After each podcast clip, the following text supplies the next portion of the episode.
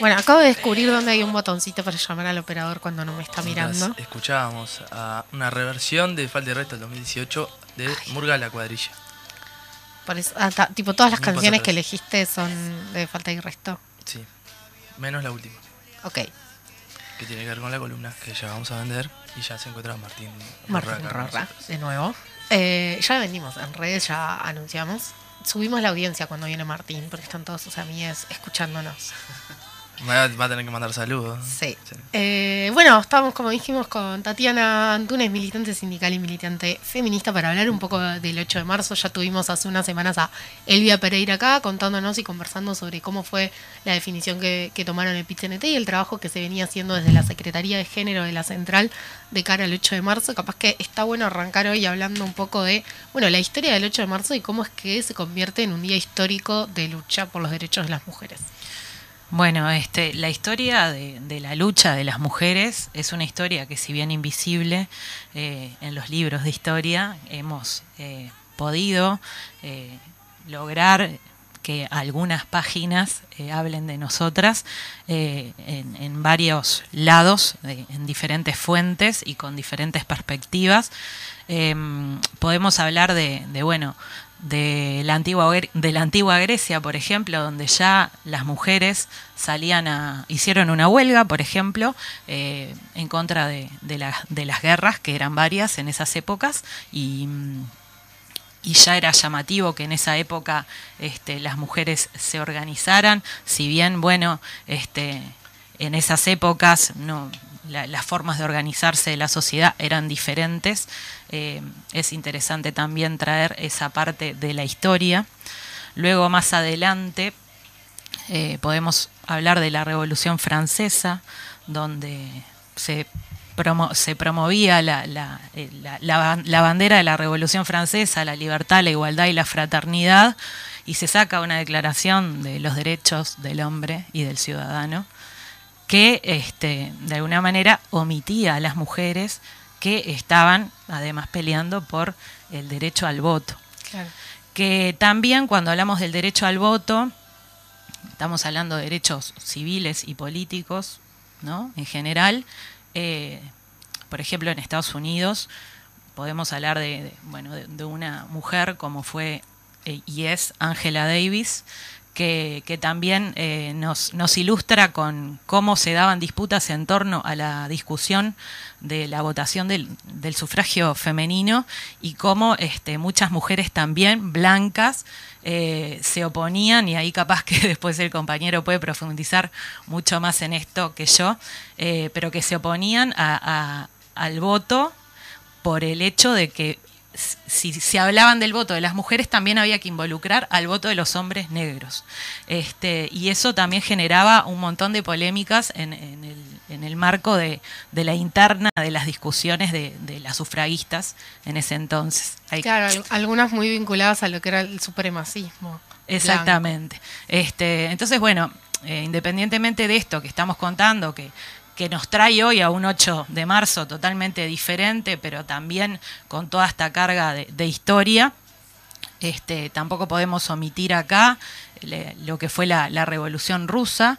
Eh, hoy estamos viviendo un momento en Europa del Este bastante conflictivo y, y eran las mujeres que eh, también en momentos de, guerra eh, salían a reivindicar el pan, la paz y afuera el zar, ¿no? Este, un eh, territorio totalmente empobrecido, con un montón de muertes, con un montón de hijos y de padres y de hombres en general que iban a las guerras y las mujeres también aguantando los trapos, este, ¿no? Como se dice en la jerga, de, de, de- bueno, también somos parte de, del sostener la vida. Y, y bueno, y hoy nos encontramos este, en una fecha también muy importante. Después la- la- las Naciones Unidas efectivamente proponen este día como un día, este, se, in- se institucionaliza, ¿no? También tuvimos el incendio, este, las mujeres quemadas que mueren en, Nueva York, en, en la fábrica textil Cotton, eh, que también eran mujeres que estaban peleando por una jornada de trabajo de 10 horas, que estaban peleando por tener iguales remuneraciones al resto. Este, las brechas salariales eh, también son temas que a lo largo de la historia este, han, han sido y siguen estando como parte de nuestras reivindicaciones como mujeres, porque ganamos menos que los hombres eh, en general. Y. Mm, y también eso era parte de, las reivindicaciones de ese entonces. También hablaban de, por ejemplo, tener espacios para poder amamantar, dar la teta. Este, que, bueno, que hoy, hace un tiempo, en Uruguay, por ejemplo, tenemos una ley este, que se cumple poco, pero que existe, este, porque efectivamente se buscó en algún momento promover estos derechos, que hoy, bueno, vamos capaz que, y de eso podríamos hablar también, en, algún retroceso en cuanto a, los derechos en general, que, también hoy nos llevan a, parar, pero también a reflexionar sobre qué es lo que nos pasa a las mujeres en Uruguay. Eh, y obviamente no todas pensamos lo mismo, porque el movimiento feminista es un movimiento que tiene una diversidad enorme. Eh, acá tampoco venimos a decir, bueno, vamos a medir a ver quién es más feminista ni menos feminista, eh, existen posiciones diferentes en cuanto a, lo que tiene que ver con la defensa de los derechos de las mujeres y prácticas diferentes también. Y en ese sentido, bueno, este, algunas tenemos un posicionamiento y tratamos de tener una práctica que va en consecuencia con eso. Este, desde el 2017, en el marco del Paro Internacional de Mujeres, que fue una movida que surgió a nivel del mundo, donde, bueno, prácticamente el, mundo entero, no todos los países, pero el mundo entero, este, en primer lugar con el tema de la violencia basada en género ¿no? y los femicidios, que, es como un tema que, viene generando preocupación a nivel del mundo entero, este, del hecho de que nos maten por ser mujeres este, y las relaciones que se dan en torno a esto. Eh, bueno, surge este paro que cada país fue tomando características diferentes. Acá en Uruguay tenemos este, una tradición unitaria, tenemos una central de trabajadores y trabajadoras que, bueno, que es una central única, que capaz que en otras partes del mundo no se da de la misma forma.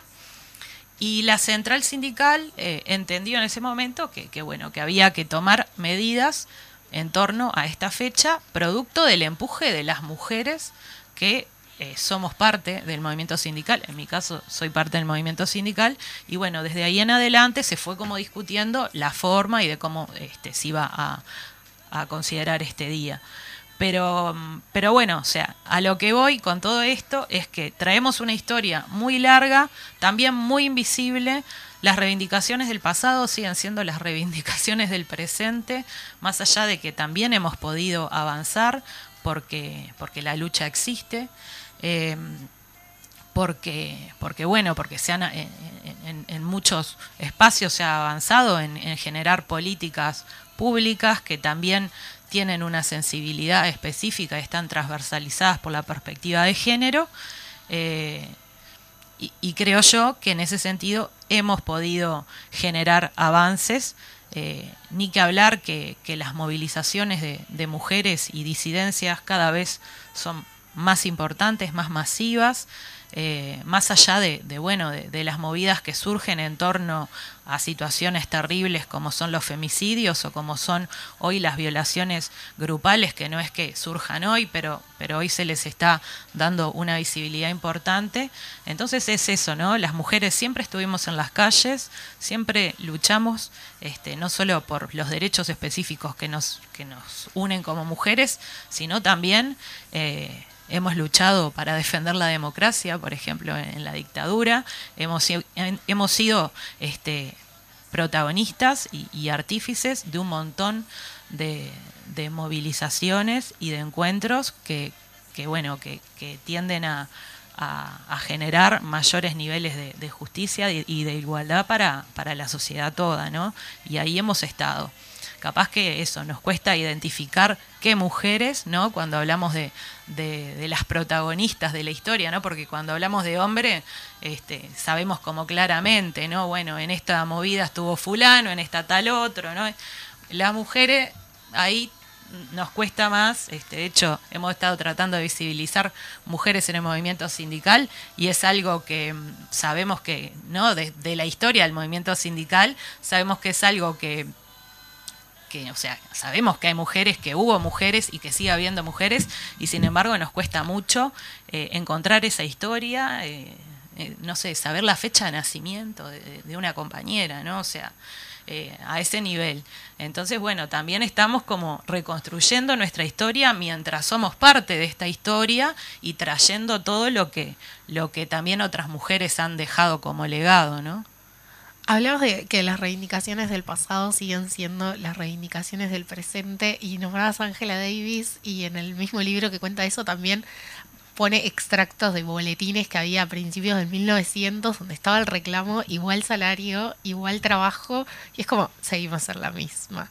¿Cómo es tipo, más allá de esos avances que logramos identificar y eso, el, el seguir una lucha sabiendo que, que cuesta tanto, ¿no? Que es como sentís que no avanzás, sentís que, y bueno, yo creo que, lo que, lo más importante del momento que estamos viviendo en particular eh, es que, que hoy nos encuentra como muy movilizadas, ¿no? O sea, este, estamos las mujeres eh, en masa volvimos, porque también es eso, ¿no? Hablan de, de, las olas del feminismo. A mí no me gusta mucho la palabra olas, porque me parece que, por más que no voy a discutir, este, yo no, no soy historiadora ni, ni, ni, nada que se le parezca, este, me cuesta como aceptar la palabra en sí, porque me parece que es algo que va y que viene y que queda como en la orilla, y no.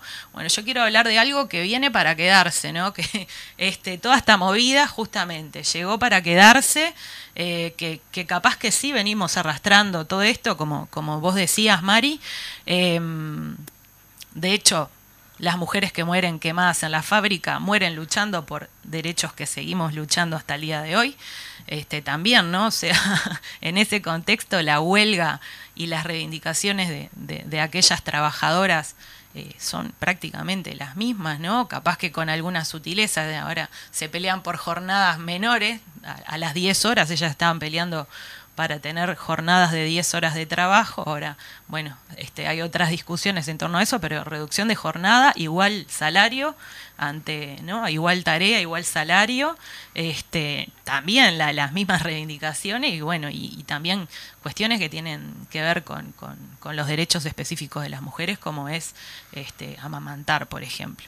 Em, entonces sí, eh, lo, que, lo que hoy vivimos también es como un movimiento, se ve como un movimiento más de masa. Yo hablo, hablo con, compañeras feministas de más años, este, digamos, en, el movimiento en sí, y te dicen, bueno, nosotras antes, los 8 de marzo, nos juntábamos en una plaza y éramos 5, 6, 10, 20 este, compañeras y realmente era muy difícil darle la relevancia que, que tiene hoy. Esto del paro internacional de mujeres, que capaz que cuesta mucho que se entienda y tenemos muchas discusiones en por qué tiene que ser un paro solo de mujeres, ¿no? Este, por, y todas esas discusiones que, bueno, que a mí me parece que hasta incluso es sano darlas porque nos pone la polémica sobre la mesa y creo que nos ayuda a construir cada vez visiones más avanzadas en este sentido. Eh, y obviamente cuando se avanza también eh, puede traer su contraparte, que es la, reacción, ¿no? Eh, pero independientemente de eso, también vemos que hoy el, feminismo ha vuelto en esto de, bueno de lo que llaman las olas, pero ha vuelto a, tener una presencia de masas eh, y esto cambia la, cosa. también, bueno, este, este paro en particular, ¿no? Que tiene una cosa que, también este, puede como eh, entreverar un poco la, pelota porque es un paro que es a nivel productivo, o sea, a nivel de las mujeres, eh, ¿no? Que percibimos un salario y que trabajamos este, en la esfera de lo productivo, pero también es un paro eh, reproductivo, ¿no? O sea, también para aquellas mujeres, o doméstico, para aquellas mujeres que se encuentran realizando tareas específicamente no remuneradas, que también las hacemos todas, pero que sabemos que en el marco de lo que son las relaciones entre hombres y mujeres están distribuidas en forma desigual y también este paro tiene esas características. Y acá capaz que es donde también cuesta que se comprenda eh, por qué, eh, muchas de nosotras pensamos que debe ser un paro exclusivamente de mujeres. Y bueno, acá hay todavía varias discusiones en torno a eso. El movimiento sindical viene dando esta discusión, yo creo que, sanamente, o sea, también entendiéndose como, como hijo de, la época y como hijo eh, también del movimiento sindical, de, de, de estructuras de desigualdad y de, y de estas lógicas machistas que, que, no tienen la vacuna. O sea, vos no te afilias a un sindicato o entras a la puerta del PITCNT y te dan una vacuna y te dicen, a partir de hoy ya no sos más machista y por lo tanto paro de mujeres y brecha salarial y se van todo y acá vamos a poner una dirección paritaria. Se ha avanzado, la lucha feminista ha sido fundamental, que las mujeres hayan salido a decir, bueno, ¿qué pasa acá? No solo la representación del movimiento sindical, sino en la representación política en el mundo, este, hasta el 2019, según los datos de, Naciones Unidas, eh, los cargos parlamentarios estaban ocupados tan solo por el 25% de las mujeres a nivel mundial. Eh, hoy se habla de cuotas, se habla de paridad, este, esto como en cuanto a la participación.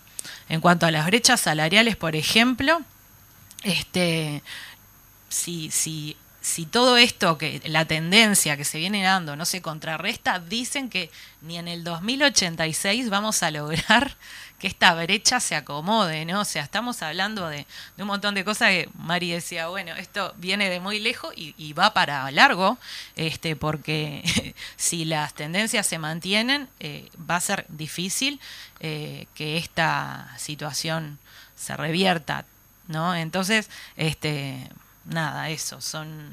Después teníamos otro dato que dice que, que por ejemplo, de, 2.700 millones de mujeres no pueden acceder a los mismos cargos que, los hombres, o sea, a nivel del mundo. Eh, son como cifras que, bueno, que capaz que, nada, nos preocupan, nos, nos asustan si las hablamos así como... Pero bueno, eh, estamos en esas mismas luchas, pero hemos avanzado también un montón. Que hoy se hable de políticas de cuidados, que se hable de políticas públicas para, no solo por el tema de la violencia basada en género, sino por otro montón de, cosas, que se hable de cuotas y que se hable de paridad y que se apliquen este, de alguna manera normas que puedan eh, estructurar eh, estas cosas eh, no son no son para nada menores, ¿no? O sea, no es lo mismo no tener leyes que tenerlas, no es lo mismo no tener políticas públicas a tenerlas. Ahora, esto también implica que los gobiernos tengan que poner de su parte, ¿no? Porque este, acá eh, no, no hay ninguna ley que sirva si no se viertan recursos para que se apliquen. no hay una política de cuidados adecuada, sino se aplican recursos para que esto exista, ¿no? Este, hoy estamos también discutiendo y, bueno este hay algunos artículos en particular que pueden eh, afectar. eso te iba a preguntar es más a los retrocesos a los que nos estamos enfrentando eh, actualmente bueno de cara al 27 de marzo claro ahí también no quiero hacer una una aclaración eh, el PIT-CNT para el 8 de marzo, desde el 2017 hasta acá, por diferentes razones, pero la razón por la que para los 8 de marzo es porque se considera que el Día Internacional de la Mujer Trabajadora es un día este, en el cual se van a tomar acciones al respecto. Luego eh, se enmarcó también en, lo que tiene que ver con el trabajo hacia el referéndum del 27 de marzo, eh, porque bueno, ya esto lo tiene definido desde hace tiempo de hacer campaña en torno a esto, y se va a hacer una bajada específica eh, sobre cómo afecta a las mujeres la ley de urgente consideración. sabemos que la pobreza tiene cara de mujer, tiene cara de niños, de niñas, ¿no? Es imposible no, leer la LUC y no ver estos 135 artículos sin perspectiva de género. Porque efectivamente, cuando hablamos de desalojos express, cuando hablamos de, bueno, de, la protección de las mujeres que, van a hacer denuncias, cuando hablamos de hasta de, las adopciones, cuando hablamos de, este, los derechos laborales, eh, es imposible no ver esto sin perspectiva de género. Porque si decimos que existen desigualdades, tanto en el trabajo como en la casa, este, si decimos que la pobreza tiene cara de mujer y tiene cara de niño, eh, efectivamente esto va a repercutir sobre las mujeres. Algunos dicen, bueno, hay que poner cifras, ¿cuántos se afecta, cuántas mujeres se afectaron? La vez pasada escuchaba a Patricia Madrid insistirle a Elvia Pereira sobre esto. A mí lo que más me preocupa es el cambio de paradigma al cual estamos, el cambio de, de proyecto en el cual nos estamos parando, ¿no? Este, porque ¿Qué hay atrás de esto? ¿no? ¿Cuáles son las ideas que impulsan esta, esta movida? Entonces, eh, nada, es, preocupante que hoy este, tengamos que estar dando esta discusión y que tengamos que estar ejemplificando este, cosas que, me parece que es ridículo tener que explicar cómo puede afectar un desalojo expreso a una mujer jefa de familia, ¿no? Sea una o sean 50 o sean 10, no importa, o sea, lo que importa es lo que genera y el impacto de esta ley sobre un proyecto de país que buscaba en algún momento atender a las, necesidades de, de, la gente y que hoy una ley de urgente consideración efectivamente en cuanto a las urgencias y las necesidades de la gente, tiene poco en su contenido. Entonces, bueno, nosotras estamos dispuestas a, también a dar esta, esta discusión, algunas de nosotras, pero el movimiento sindical, además en particular, ha definido posicionarse sobre esto. Eh, vamos a ir a la marcha, eh, de ninguna manera planteamos sacar el violeta, poner el rosado, este, están diciendo como un montón de cosas que me parece importante desmentir. Sí va a haber actividades durante el día eh, en torno a esto, pero se va a ir a la marcha como se va desde el 2017 hasta acá, sin avasallar a nadie, sin pasarle por arriba a nadie, respetando que es el día de todas las mujeres y que todas las mujeres tenemos algo para decir este, y seguramente todas vivamos, hayamos vivido o tenemos reivindicaciones para plantear ese día. Bueno, Tati, muchas gracias por venir, por acompañarnos, por ilustrarnos. podríamos haber seguido hablando bueno, que siga hablando ella un rato más. bueno, eh, vamos a una tanda musical y volvemos con la columna. Y obviamente en algún futuro tendremos a Tati. Tanda musical